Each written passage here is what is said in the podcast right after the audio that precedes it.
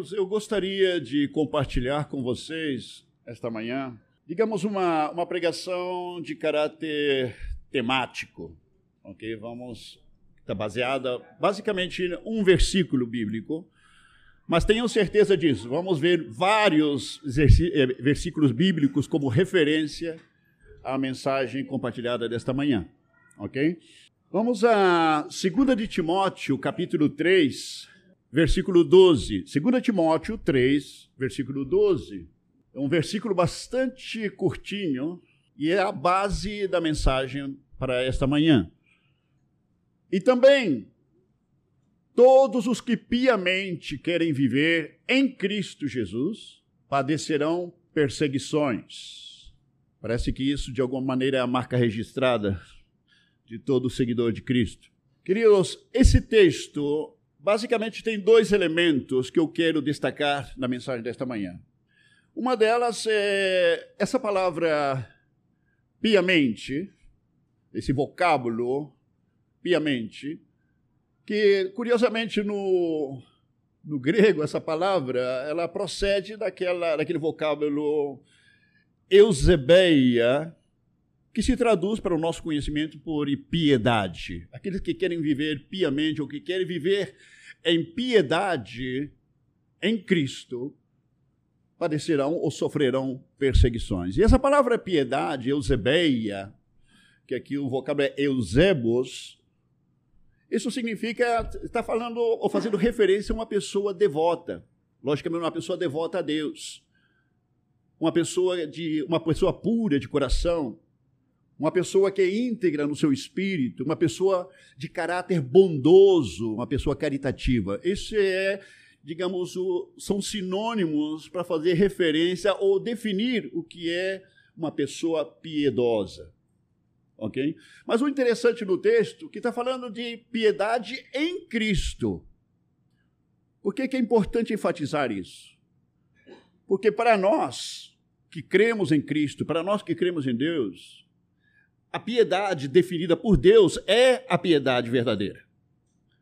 Porque alguém, por que, eu falo isso? Porque talvez alguém pode me dizer, não, mas existem muitas religiões, existem muitos gurus, muitos homens santos, não como os monges do Tibete, ou podemos falar dos brahmães lá da Índia, que são homens piedosos, são homens sábios, são homens caritativos, são homens que se, se guardam. Não, é verdade. Mas a piedade que está definida na Escritura é a piedade em Cristo, que é observada e tomada em consideração pelo próprio Deus. Ok? E quando falamos de piedade nesse texto, querido, é uma maneira da palavra de Deus nos falar do que significa viver a fé cristã. É uma forma de resumir ou definir a vida, a nossa fé cristã, a nossa vida em Cristo o fato que somos filhos de Deus, somos cristãos. Isso por um lado, e vamos comentar um pouco mais sobre esse aspecto. O outro aspecto do texto é que parece que o fato de ser piedoso em Cristo necessariamente tem consequências. E as, e as consequências são perseguições. Essa palavra é muito ampla, perseguições. Ok? Vamos também trabalhar um pouco sobre essas, essa palavra também. Ok? Nós falamos de perseguição, queridos, e é muito importante a gente lembrar que em mais de dois mil anos a Igreja de Cristo jamais deixou de ser perseguida. Aqui nós, todas as terças-feiras, temos nossa reunião de intercessão, o qual estão todos bem-vindos. Nossa reunião de intercessão, um dos pontos fixos que temos na nossa reunião é justamente orar pela igreja perseguida. Sempre em dois mil anos, queridos, sempre em algum lugar ou em alguns lugares da face da terra, a igreja de Cristo estava sendo perseguida. Nunca deixou de ser perseguida a igreja de Cristo. Ok? Então, vamos, como já falei, vamos voltar nesse ponto ainda. Voltando ao primeiro ponto. Quando falamos da, da fé cristã, a fé cristã, a origem e a natureza da fé cristã, queridos, necessariamente podemos hoje ver evidências da origem divina e da natureza divina da fé cristã, do sobrenatural da fé cristã. E sabe o que? Pela força que a igreja tem. Apesar da perseguição. É como pão, né? Pão com fermento. Quanto mais bate, mais cresce. A igreja tem tido essa característica através de toda a história. A igreja de Cristo. Sempre foi perseguida, mas não tem maneira de parar essa igreja. Ela sempre seguirá sendo mais forte, ela sempre seguirá crescendo. E não tem, não existe nada que pode deter essa igreja. Isso é uma realidade. Sempre foi assim. Tem vindo impérios, ideologias, governos de toda espécie. E é interessante notar, desde a época apostólica, ou de pós-apostólica, durante o Império Romano, o Império Romano foi não somente abarcando, conquistando e dominando culturas, reinos, mas também foi também, como se diz, acumulando todo tipo de expressão religiosa. Mas o único problema que o Império Romano tinha, a única expressão religiosa que o Império Romano tinha, era com a fé cristã. É interessante notar. Não teve problema com os outros. O Império Romano jamais teve problema com a crença dos outros, jamais. Mas o problema é por quê? que sempre tinha problema com os cristãos. E sabe, querido, porque a fé cristã, entre todas as religiões da face da terra, na história da humanidade, ela é única. E vamos falar um pouquinho sobre isso, porque ela é única. Em algum momento eu já falei com vocês que ela é exclusiva. A fé cristã é exclusiva. Vocês vão entender por que ela é exclusiva, ok? É, vamos ver algumas características da fé cristã, descrita, evidentemente, na palavra de Deus. Uma das coisas, por exemplo, que nós podemos perceber é que a doutrina cristã, ela não supõe, olha bem, ela não supõe uma vida de sucesso. Ela não supõe que você vai, vai ter uma vida de sombra e água fresca, uma vida fácil nesse mundo. Em nenhum momento. Não existe nenhuma promessa na Escritura para nós com respeito a isso. É todo o contrário. Agora é interessante notar que a igreja ou o cristianismo apóstata desta geração está dizendo o contrário disso. Está promovendo o sucesso está promovendo vitória, está promovendo tantas coisas, não? E eu creio que todos vocês já tiveram a oportunidade de ouvir o que se prega hoje. E as multidões vão atrás disso. Outra coisa interessante com respeito à característica da, da fé cristã. Ela denuncia, como já mencionei antes, todas as expressões religiosas que existem na história. Todas. E nós temos visto, por exemplo, tantas iniciativas através das décadas, através das gerações. Iniciativas, por exemplo, de união das religiões, união das, das, das expressões, inclusive cristãs. O movimento ecumênico, temos visto falar sobre isso. Temos ouvido falar da unidade, né, a fraternidade universal das igrejas. E curiosamente, até a ONU, queridos, e até o mesmíssimo Papa, durante muito tempo tem feito esforços para que haja uma só religião no planeta. O problema é que estão trabalhando para isso e vão apontar e vão seguir apontando para isso. Quando eu pensei nisso, eu imaginei quem vai ser, quem vai dirigir isto? Quem será que estará na frente de tudo isso? Hã? Interessante pensar nisso. Agora, outra coisa interessante, queridos. Por que, que eu quero falar que a igreja de Cristo ela é exclusiva? Quando falou de exclusiva, temos que pensar em dois elementos. Talvez vocês tenham ouvido falar de que tem surgido nos últimos tempos igrejas que são chamadas igrejas inclusivas. Aquelas que dizem, vem todo mundo, somos todos filhos de Deus. Aqui nós não fazemos, não discriminamos ninguém. Não discriminamos ninguém. Se você é, é homossexual, você é aquilo, você é aquilo outro, ou você, você se quer estar casado com uma árvore, não como alguns estão fazendo por aí. É, se você é mentiroso, se você é ladrão, se você é um degenerado, se é perverso, não importa, somos todos filhos de Deus e todos podem ser parte da igreja. Evidentemente, isso é desconhecer a natureza da igreja. Por outro lado, quando falamos de exclusivo ou de inclusão, queridos, é Deus, esse é um papel exclusivo de Deus. A exclusão ou inclusão é um papel exclusivo de Deus, não de nenhum de nós de nenhum ser humano. É Deus quem escolhe, é Deus quem elege, é Deus quem seleciona aquilo que é dele, aquilo que não é dele, ou aqueles que são dele e aqueles que não são dele. Eu creio que todos podemos imaginar que isso é assim. Agora, falar de exclusividade da igreja frente a outras religiões, me permita explicar para vocês. Desde que o homem é homem sobre a face da terra, queridos, tantas culturas. Hoje nós sabemos que existe pelo menos, pelo menos 5 mil dialetos conhecidos sobre a face da Terra. Eu acredito que existe muito mais. E cada dialeto necessariamente está representando alguma cultura, algum povo. Desde que o homem é homem sobre a face da terra, querido, eu creio que não daria para nós conhecermos todo tipo de expressão religiosa que existe. Mas sabe que Todas elas, inclusive o judaísmo e o cristianismo, têm algo em comum. Todas, sem exceção, têm algo em comum. Todas têm um povo, tem gente, todas têm um sacerdote que vai cumprir um papel de mediação entre o povo, e todos têm um Deus, ou alguns têm alguns deuses. Mas todos têm essa característica um sacerdote que media para o povo frente a alguma divindade. O judaísmo, nós vemos que isso era a realidade. Mas na fé cristã também é uma realidade.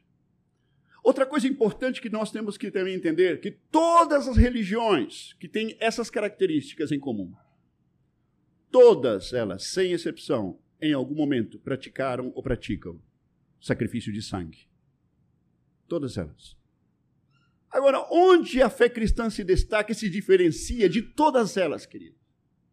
Primeiro, todas elas têm um povo comum e tem um sacerdote que é um homem comum, um homem falho e comum, que vai oferecer um sacrifício ou uma oferenda ao seu Deus, uma oferenda também comum, imperfeita, a um Deus temperamental, ou a uns deuses temperamentais, ou caprichosos, muitas vezes. Todas elas têm essa característica, todas, sem exceção. É aqui onde a fé cristã se destaca. É a única expressão.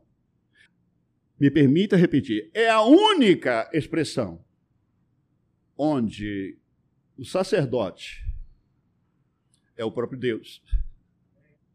É a única expressão onde esse Deus que se manifesta em carne como sacerdote é um ser puro e santo e perfeito, ainda humanamente.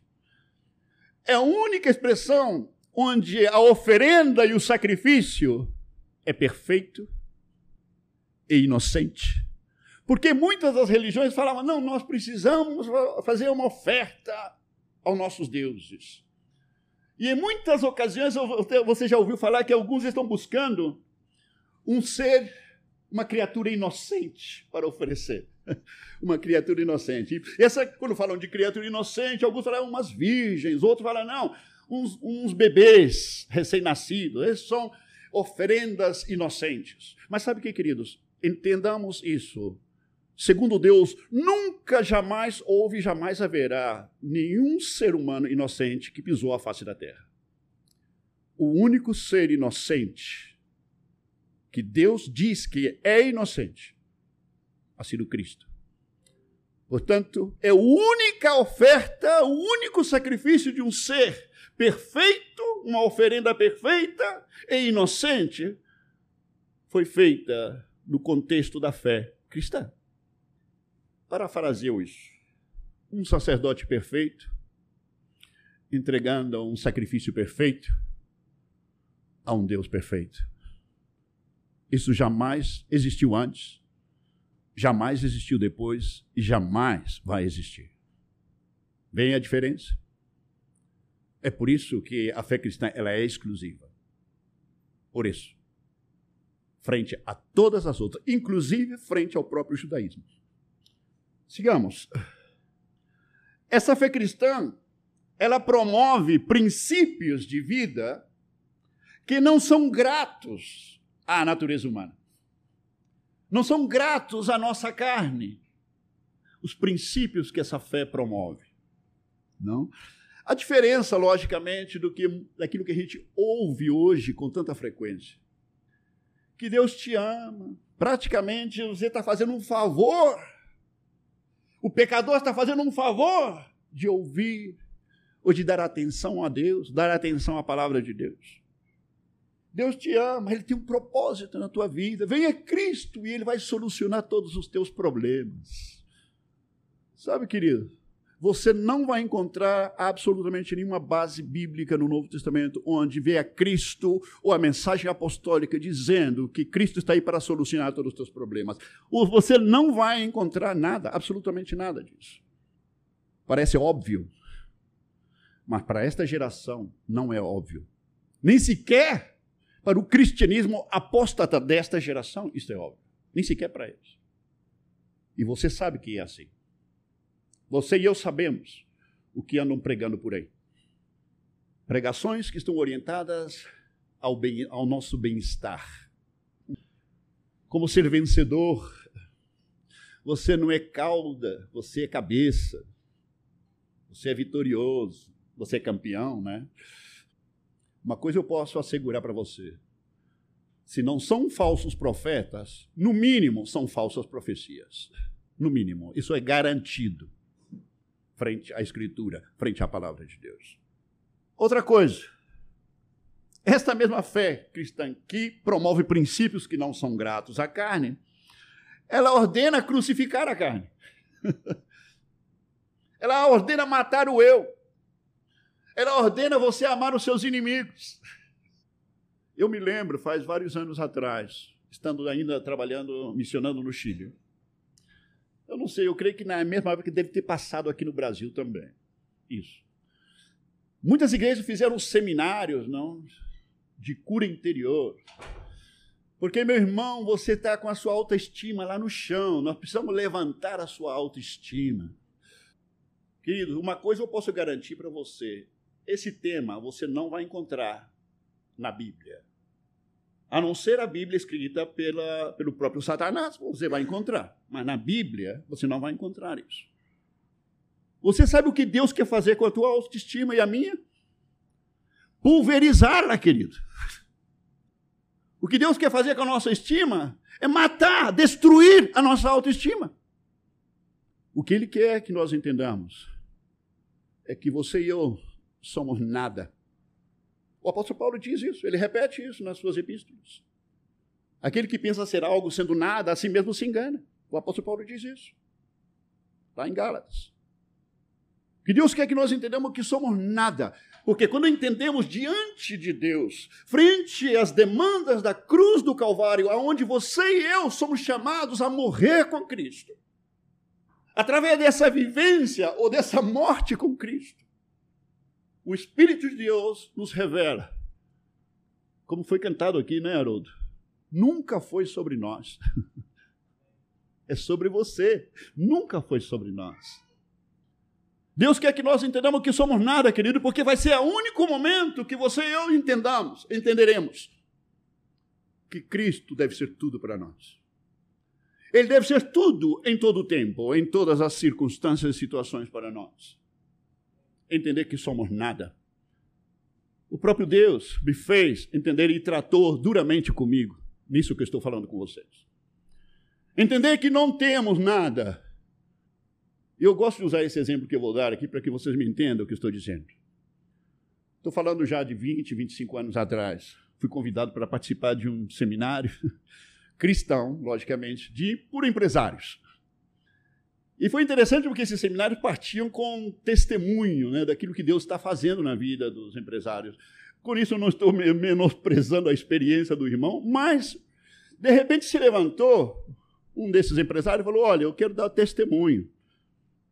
Porque antes, eu era o dono da minha empresa, mas hoje eu tenho a Cristo como sócio maioritário da empresa. Quando eu vi aquilo, eu falei: Que a Virgem nos acuda, não? Eu pensei que Cristo era o dono, eu pensei que Cristo era o Senhor de todas as coisas. Esse é o problema que muitas vezes nós temos. E muitas vezes vivemos esse problema inconscientemente. Cristo ocupa um lugar de honra na minha vida. Deus é o primeiro da minha lista de prioridades. Mentira, isso é falso. Essa lista não existe, querido. Essa lista não existe. Deus não aceita essa lista. Porque se ele não é a causa primeira de tudo que tem a ver com a sua vida, ele não cabe na sua lista, ele não cabe na minha lista. Ele não quer ser o primeiro na sua vida. Ele quer ser tudo em todas as coisas na tua vida. Que é diferente. Entender que temos nada, querido, nunca tivemos coisa alguma que nós. A prova disso é que quando tenhamos que, como se diz, bater as botas, ninguém leva nada. Sabe o que, é que nós levamos dessa vida? A imagem de Cristo formada, forjada em nós. O caráter de Cristo forjado em nós. E a nossa comunhão. Isso é o que levamos. Nada mais. Tem gente que vive aqui nesse mundo como se fosse existir para sempre aqui. A última coisa que passa nas nossas cabeças, em tudo aquilo que nós vivemos nesse mundo, queridos, é que algum dia você e eu teremos que partir dessa vida. A última coisa que passa na cabeça de qualquer ser humano, qualquer ser humano, é que ele está indo para o inferno. Ninguém pensa nisso, ninguém nem sequer quer pensar, nem sequer considerar essa possibilidade. Todos, de alguma maneira, até aquele mais pervertido de todos, ele está considerando que vai ter uma oportunidade em algum momento enquanto a própria Escritura nos demonstra que a grande porcentagem, a grande maioria, está e estará eternamente condenado. O mundo vive uma mentira, mas nós não podemos dar o luxo, como cristãos, de viver essa mentira. Essa mentira que o mundo vive é muito consoladora, confortadora. A mentirinha branca, né? Para não afligir a alma da pessoa. Outro dia compartilhei o evangelho com alguém. E uma atitude que ele sempre tinha comigo. Não, mas isso, isso é as coisas que você diz, do que a, do que a Bíblia está dizendo, é que isso não pode ser, isso não pode ser, isso não pode ser tratado, a pessoa não pode ser tratada assim. Eu falei, tratada assim como? Porque eu comecei a descrever para ele. Eu falei, você quer ouvir a verdade? Ou você prefere seguir escutando a mentira? Porque o que eu vou falar para você, você vai ler na Bíblia. Não vou ser eu que vou falar, você vai ler. Eu falei, sabe qual é o caso, o problema seu? Problema é que você foi no médico e o médico descobriu que você tem um câncer maligno e vai morrer dentro de uma semana. Mas o médico disse: não, não vou falar isso com ele, porque isso vai, isso vai desolar, isso vai arrasar com essa pessoa, ela não vai ter vida mais. E não faltam os familiares que vão chegar e dizer: não, não fala essas coisas. Fala que ele está bem, que ele descanse, que tome com calma as coisas.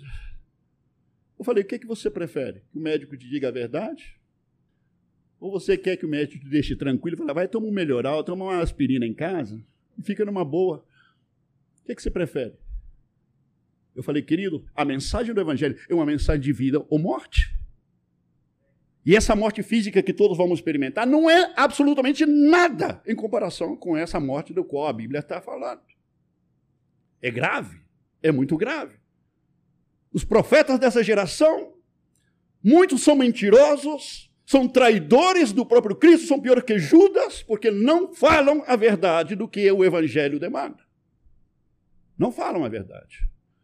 Muitos estão falando o que o povo quer ouvir. E as pessoas pagam caro para ouvir as mentiras que eles estão falando.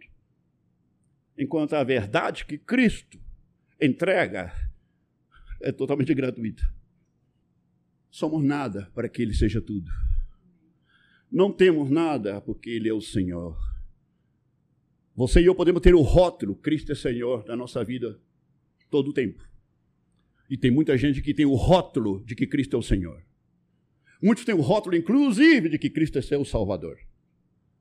Mas eles sabem, lá dentro, que estão vivendo uma mentira. Não é real.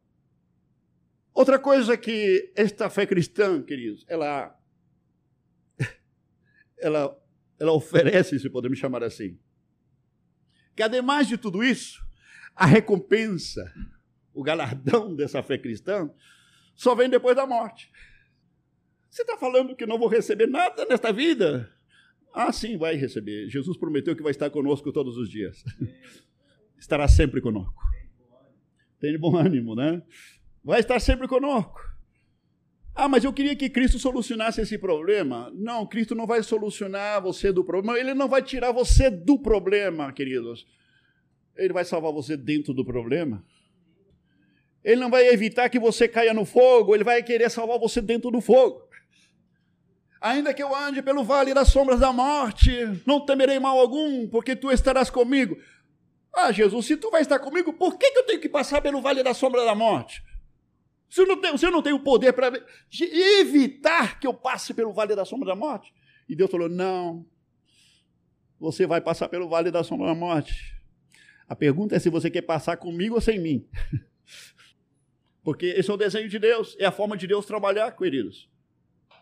É por isso que muitos cristãos não aceitam e muitas vezes renegam da fé, porque não aceitam que, como cristão, nós podemos sofrer nesta, nesta vida. Como se diz, eu estou sofrendo porque estou em pecado. Eu estou sofrendo porque Deus não me está abençoando. Até quando? Esta geração vai seguir debaixo desta nuvem de engano e de mentira. Até quando? A fé cristã, queridos, ela pressupõe, ela pressupõe o que humanamente é impossível: a ressurreição dentre os mortos. Quando nós pensamos na ressurreição, na verdade, a maioria dos cristãos não pensam na ressurreição. A ressurreição em corpo de glória. Muitas pessoas têm uma visão tradicional sobre a ressurreição. Todos crescemos com essa visão tradicional, até que a verdade ilumina nosso entendimento. Que muitas pessoas pensam que quando morrem e quando Cristo volte e venha buscá-los, vão ressuscitar como, como, não sei se vocês se lembram, não sei se ainda passa isso aqui no Brasil, o Gasparzinho, fantasminha camarada. Já viram falar, né? É um fantasminha sorridente, bondoso, que gostava das crianças, gostava de um fantasma. Todo pensando que você como fantasminha camarada no céu. Não? não passa pela cabeça da maioria dos cristãos que eles vão ressuscitar com um corpo, com um corpo de glória. E isso é difícil para a mente racional aceitar, que esse pode ser uma realidade algum dia. Mas essa é a promessa de Deus. Essa é a promessa feita pelo próprio Cristo. E para fechar, queridos, essas essas características da fé cristã. Como se não fosse suficiente, ela promete também aos seus seguidores a bem-aventurança da perseguição. Querido, é impressionante. A, a, a Rosângela e o Haroldo cantaram aqui com a gente faz um momento. Ainda há uma cruz para levar. Aquele que não toma sua cruz e vem em pós de mim não pode ser meu discípulo. Muitos cristãos pensam que a cruz é passar a vida sofrendo nesse mundo. Quando Cristo, na palavra, nos diz que devemos tomar a cruz, querido, a gente pergunta assim, Senhor, para onde tem que levar essa cruz? E, e aonde que a gente vai deixar ela? Jesus falou, não, quando eu estou falando, você não está entendendo, quando eu falo para tomar a cruz, eu estou falando, vem morrer comigo. Vem morrer comigo. A maioria não entende isso. Não entende. A perseguição. Queridos, quando nós analisamos isso, já falei aqui na nossa igreja isso muitas vezes, que a fé cristã bíblica, o evangelho bíblico, ele demanda tudo de você. Demanda tudo e demanda a sua vida. E a pergunta que surge na nossa débil humanidade, né? O que é que eu ganho com isso? Jesus disse: a vida eterna. Logicamente, depois da morte. O Senhor está dizendo que nessa vida eu não ganho nada. O seu evangelho não me oferece nada. Jesus disse: sim, eu ofereço sim. aflições, perseguição. Se é que você é dos tais, né? Tem até um hino chamando, né? sou um dos tais, sou um dos tais. Se você é um dos tais, pode ter certeza. Quando começamos a entender isso, queridos, nós vamos também entendendo que o Evangelho de Cristo, olha bem, é para todos, mas não é para qualquer um. Por isso, tão poucos, são muito poucos, os que estão dentro. Porque quando você analisa que te pede tudo, demanda tudo e não te oferece nada nessa vida, humanamente falando, querido, você tem que estar louco. Nós temos que estar loucos para estar dentro desse evangelho. Ou você e eu entendemos algo, ou experimentamos algo que este mundo jamais vai entender. Ou você entendeu que chegamos a ser parte, fomos incorporados a algo inexplicável humanamente. Algo glorioso, algo sobrenatural. Que você não está nem aí para aquilo que te pode oferecer, senão para aquilo que você pode oferecer. O evangelho apóstata está vendendo de acordo à lei do mercado. O evangelho apóstata oferece o que as massas querem comprar. O que as pessoas querem e as pessoas vão atrás, porque necessitam. E esses pregadores ah, pregam aquilo que as pessoas necessitam, apelam pela necessidade das pessoas e não pelo propósito real do Evangelho e da fé cristã. Nunca foi sobre nós. Nunca foi sobre nós. Eu quero. Obrigado. Eu quero rapidamente. Vamos fazer isso bastante rápido, porque eu não quero tomar muito mais tempo de vocês. Vamos ver várias referências, como eu já mencionei lá no começo. Referências bíblicas são parte das palavras dos apóstolos e do próprio Cristo. Ok? Sobre isto. Vamos lá, vamos lá primeiramente ver Mateus capítulo 5, versículo 10 ao 12. Vocês podem acompanhar lendo comigo aí. Bem-aventurados que sofrem perseguição. Perdão, eu vou estar lendo por causa dos irmãos e também pela gravação da, da mensagem, ok? Bem-aventurados que sofrem perseguição por causa da justiça, porque deles é o reino dos céus. Bem-aventurados sois vós quando vos injuriarem, perseguirem e mentindo, disserem todo mal contra vós por minha causa. Exultai, alegrai-vos, porque é grande o vosso galardão nos céus, porque assim perseguiram os profetas que foram antes de vós. Tem alguma coisa errada com esta geração de cristãos. Tem alguma coisa errada. O próximo. Mateus 23, 34. Por, portanto, eis que eu vos envio profetas, sábios e escribas, a uns deles matareis e crucificareis, e a outros deles açoitareis nas vossas sinagogas e os perseguireis de cidade em cidade. Por quê? Por quê? Se não estão fazendo nada errado. O próximo. João capítulo 15 versículo 18 e 19. Se o mundo vos odeia, ó, o mundo odeia. Odeia o cristão? Por quê? Se são os que estão fazendo as coisas certas, se são os honestos, se são os de puro coração, se são os que estão fazendo, são devotos a Deus, vive uma vida ética, por que os odeia? Se o mundo vos odeia, sabeis que primeiro do que a vós me odiou a mim. É o próprio Cristo que está dizendo. Por que vão odiar uma pessoa como Cristo? Por quê? E está falando do mundo inteiro, querido, não está falando do, somente dos fariseus. Se vós fosseis do mundo, o mundo amaria o que era seu, mas porque não sois do mundo, antes eu vos escolhi do mundo, por isso é que o mundo vos odeia. Parece inexplicável isso. Por que, que o mundo odeia a Cristo? E se esse Cristo, que é odiado pelo mundo, habita dentro de você verdadeiramente, queridos, você vai ser objeto do mesmo ódio. A pergunta é por quê? A resposta, podemos basear, nos basear em 1 de João capítulo 5, 19. Coloque aí para gente. Sabemos que somos de Deus e que todo o mundo está no maligno. o mundo jaz no maligno. Não é um problema normal. Não é um problema humano isso. O que Cristo era, queridos, o que ele é e foi aqui nesta, nesse mundo, o espírito dele era totalmente antagônico aos espíritos que operam nos filhos de desobediência, como fala em Efésios, que todos aqueles que estão nas trevas são governados, guiados e operados pelo espírito das trevas. E esse espírito das trevas discerne perfeitamente o espírito de Cristo. São absolutamente incompatíveis, absolutamente. Não se trata de algo racional, não se trata de uma lógica humana é uma oposição feroz, é uma oposição eterna. E muitas vezes as pessoas não entendem. Por que seres humanos perseguem a outros seres humanos simplesmente porque são cristãos? Jesus deu essa explicação muito claramente. E essa perseguição, queridos, não tem que ver somente com matar. Não tem que ver somente com bater, como acontece na Índia, acontece nos países islâmicos, acontece em muitas partes. Na Colômbia, aqui perto, está acontecendo também muitos lados, os cristãos estão sofrendo. Mas por quê? Se são os melhores cidadãos?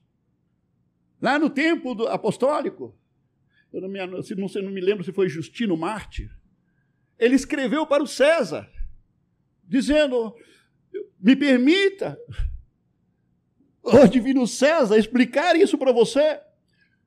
Que os cristãos estão sendo perseguidos, mas eles são os melhores súditos do império, são eles.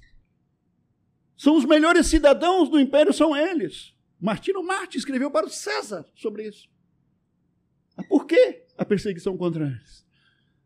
A nossa luta não é contra carne nem sangue. Assim está escrito. Senão contra principados e potestades. Você e eu podemos ser incógnitos. Podemos ser invisíveis no meio dessa sociedade. Enquanto você estiver com a sua boca fechada, você vai seguir sendo invisível.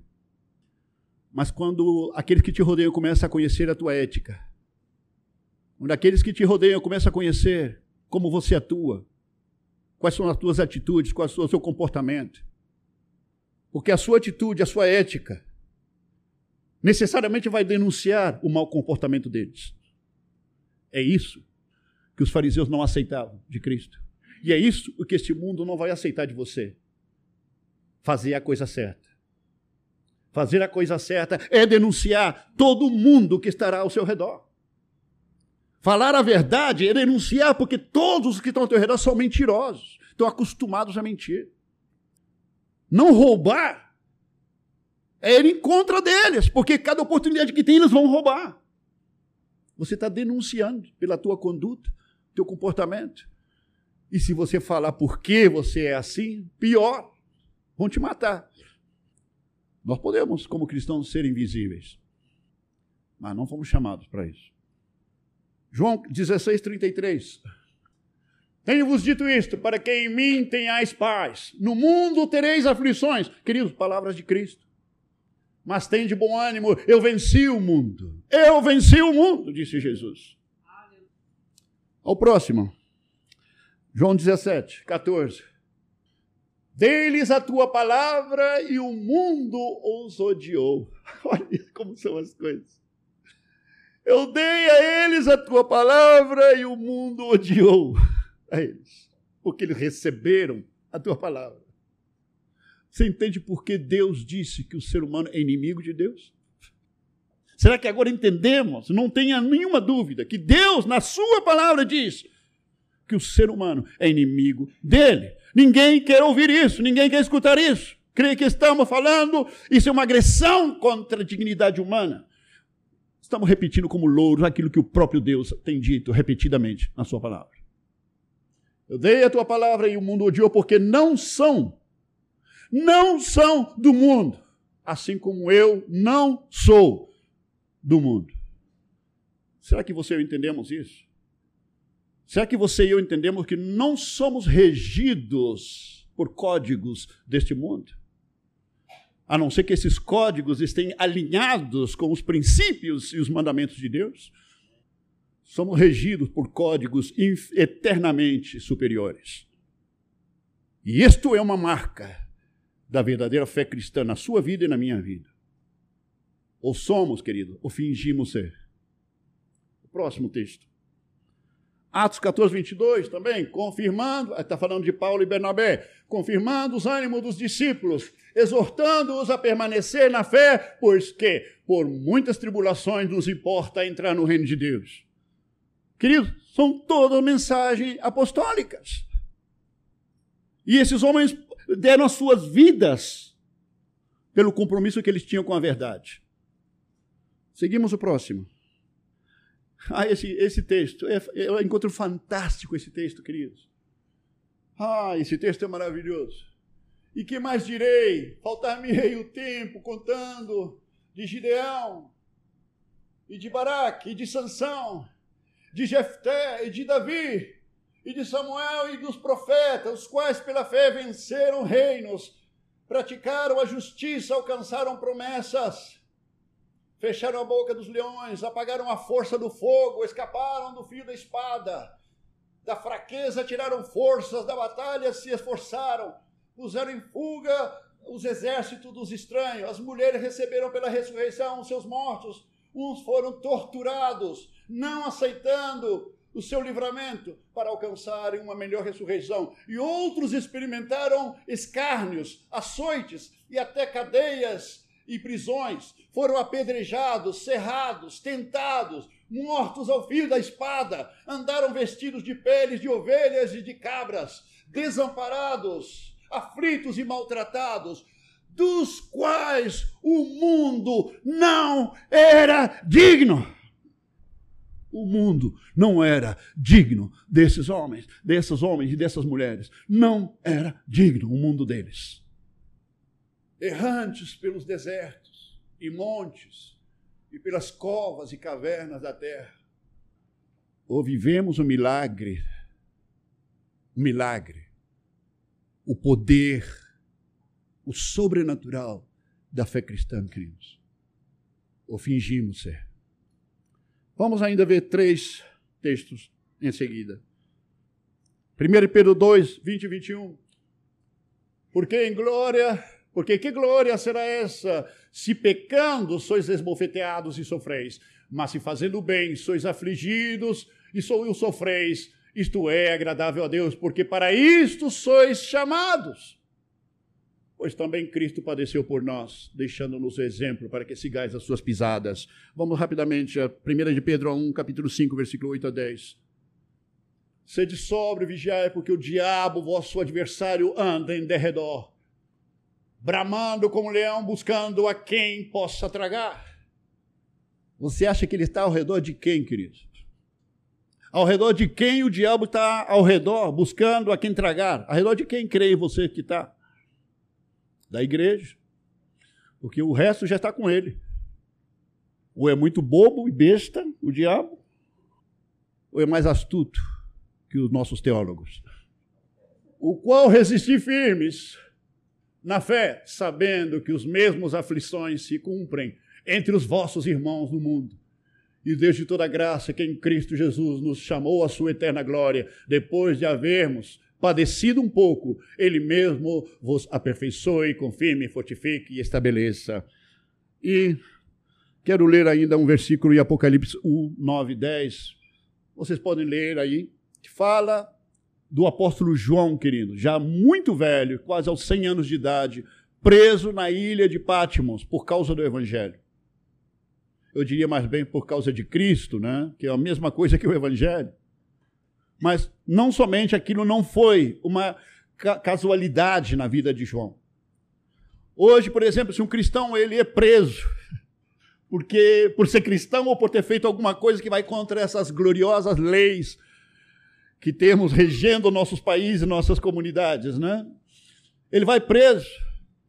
E vai estar na prisão reclamando: ah, por que, que Deus permitiu isso? Né? Se eu estava fazendo a obra de Deus, agora eu estou preso. Estou sofrendo aqui nessa, nessa prisão. Não, queridos.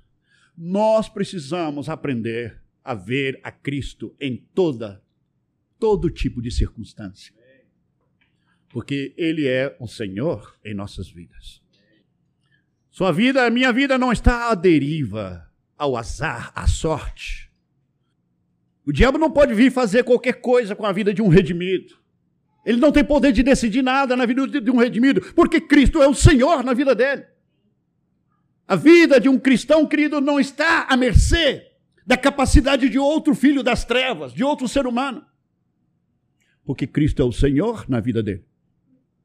Nossos dias e nossos tempos estão na mão, nas mãos de Deus. Ele é soberano, Rei, Senhor e Salvador nas nossas vidas. Não existe a, a sorte, tampouco existe coincidência para nós. Talvez deucidência, né, Haroldo? Coincidência não deucidência.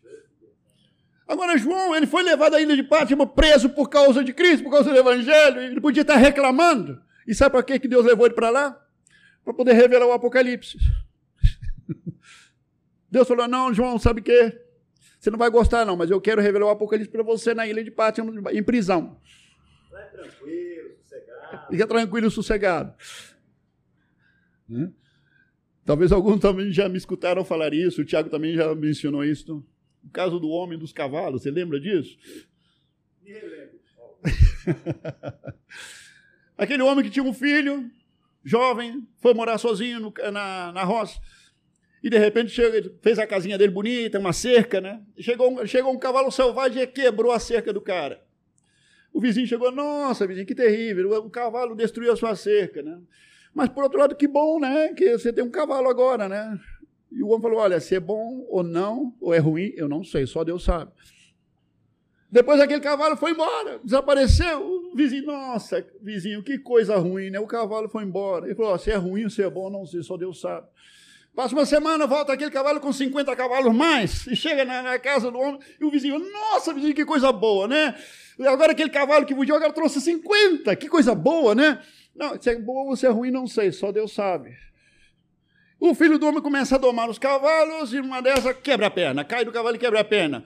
E naquele país eles estavam em guerra, então vem o da, da parte do exército a fazer recrutamento.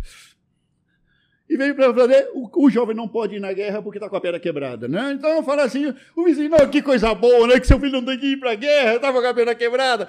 Se é coisa boa, se é bom, se é ruim, não sei, só Deus sabe. Querido, Deus vê o filme completo nós vemos por slides. Quantas circunstâncias você e eu temos que passar e vivenciar dia tras dia? E nós cremos que a vida está cheia de altos e baixos. Mas se nós vemos a Cristo em todas as situações da nossa vida, não esquecendo que Ele é Senhor, que Ele é Deus, que Ele é soberano nas nossas vidas, nós vamos ver que a vida está cheia de altos e altos. As circunstâncias Ainda que os falsos profetas dizendo que você está perdendo a bênção de Deus porque você está sofrendo, são falsos profetas enviados pelo mesmo Satã, que anda pregando pelas televisões, muitos deles. Não me refiro a todos, mas muitos deles. E os seus seguidores são de milhares e milhares. Porque eles pregam o que o povo quer ouvir, não o que Deus mandou falar. Portanto, queridos, eu quero concluir com a leitura de dois versículos mais. E com isso vamos estar dando o término à mensagem de hoje. Por favor, eh, Renata, Mateus 11, 12. Desde os dias de João, o Batista, até agora se faz violência ao reino dos céus, e pela força se apoderam dele. É um texto bem complexo para muitas pessoas, vezes. É, eu gosto muito da versão em espanhol, Desde os dias de João Batista, o reino do céu sofre violência, porque a expressão correta, a tradução correta é sofre violência. Assim sai a tradução correta. E somente os violentos arrebatam o reino. Olha que interessante o texto. Por que, que Jesus falou isso? Naquele exato momento, João Batista estava pregando e a multidão se juntava vinha de todos os lados da Judéia, em cima, todos em cima. Houve assim, um despertar, uma fome para ouvir o profeta João Batista. Então a multidão vinha toda em cima, tudo se amontoando, abrindo caminho, empurrando-se uns aos outros. Jesus usou essa figura para poder dizer isso. Mas o que é que Jesus quis dizer com isso, queridos? Quando diz que somente os violentos arrebatam, agarram o reino de Deus. Jesus está falando que o reino não é para qualquer um. O reino não é para covardes. O reino não é para indolentes. O reino não é para os fracassados, os traidores, os molengas. O reino de Deus não é para qualquer um. Em, em definição, isso é o que esse texto está transmitindo. A modo de referência, e com isso concluímos, o último versículo, Lucas 13, 24. Porfiai por entrar pela porta estreita, porque eu vos digo que muitos procurarão entrar e não poderão. Estou falando a mesma coisa. O que está dizendo? Muitos procurarão entrar. Tem muita gente querendo ser filho de Deus. Tem muita gente que quer ser parte da igreja. Mas, queridos, não estão dispostos a viver o que significa ser discípulo de Cristo. E quando diz porfiai, é interessante que o verbo ali, no grego, é agonizomai, é o verbo no grego, agonizomai, ou em algumas traduções é agonizeste. E esse verbo do grego, queridos, a raiz dele é agonia. Em realidade, algumas pessoas interpretam errado, porque algumas traduções dizem esforçai-vos por entrar no reino, como se fosse capacidade nossa de nos converter. Eu decidi seguir a Cristo, não, eu aceitei a Cristo. Como se fosse possível tal coisa. Isso não existe. Tá? O que o texto está dizendo, em realidade, é sofre, agoniza ao entrar pelo reino. Ao entrar no reino, agoniza com o fato de entrar no reino. Por quê? Porque a porta é estreita, meu amigo. E o caminho é apertado. A ver, um momento, mas eu, a ver se eu entendo. A porta não é Jesus? É. Mas Jesus também não falou que ele é o caminho? Pois é, a porta e o caminho têm a mesma largura. Querido, está entendendo? Muitos procurarão entrar no reino. O reino é o próprio Cristo. É por isso que os indolentes, os preguiçosos, eles não poderão. Poderão querer, mas não. Agora, não se trata de nós, querido. Por favor, entenda o que eu estou dizendo. É a determinação que é colocada no teu espírito, no teu coração, de ir com o Senhor, apesar da sua fraqueza, apesar das tuas limitações, é ir com Cristo até as últimas consequências. É disso que se trata. Porque a graça e a capacidade não vem de você nem de mim, isso vem dele mesmo. Quando Paulo diz, quando eu sou fraco, é quando eu sou forte. O que, que ele está dizendo? Quando eu reconheço a minha debilidade. Mas, Senhor, até as últimas consequências, apesar de ser débil. Jesus disse: é tudo que eu preciso. É tudo que você precisa. Amém? Fiquem de pé um momento, por favor. Haroldo, poderíamos cantar essa canção Nunca Foi Sobre Nós? Pode ser? Eu não sei como é, se é o título correto, mas vamos cantar essa canção, por favor. Rosângela, por favor. É, vamos orar antes do Haroldo cantar conosco. Senhor Jesus, obrigado, Senhor, pela tua palavra, obrigado pela vida de cada um dos meus irmãos que estão aqui nesse lugar. Espírito Santo, pedimos que o Espírito da sabedoria eterna e mistério de Deus, o Espírito da revelação, que abre o nosso entendimento para a compreensão das Escrituras e da tua vontade, ilumina o nosso entendimento. E Espírito da graça segue ministrando nossos espíritos, segue ensinando e corrigindo nossos corações nossas vidas diante de Ti, Senhor. Segue forjando o caráter de Cristo em nós. Porque esse é o nosso chamado, esse é o nosso destino estabelecido pela Tua soberana vontade. Assim nos encomendamos nas Tuas mãos, Senhor, para a glória Tua. Porque se trata de Ti, não se trata de nós. Em nome de Jesus oramos. Amen.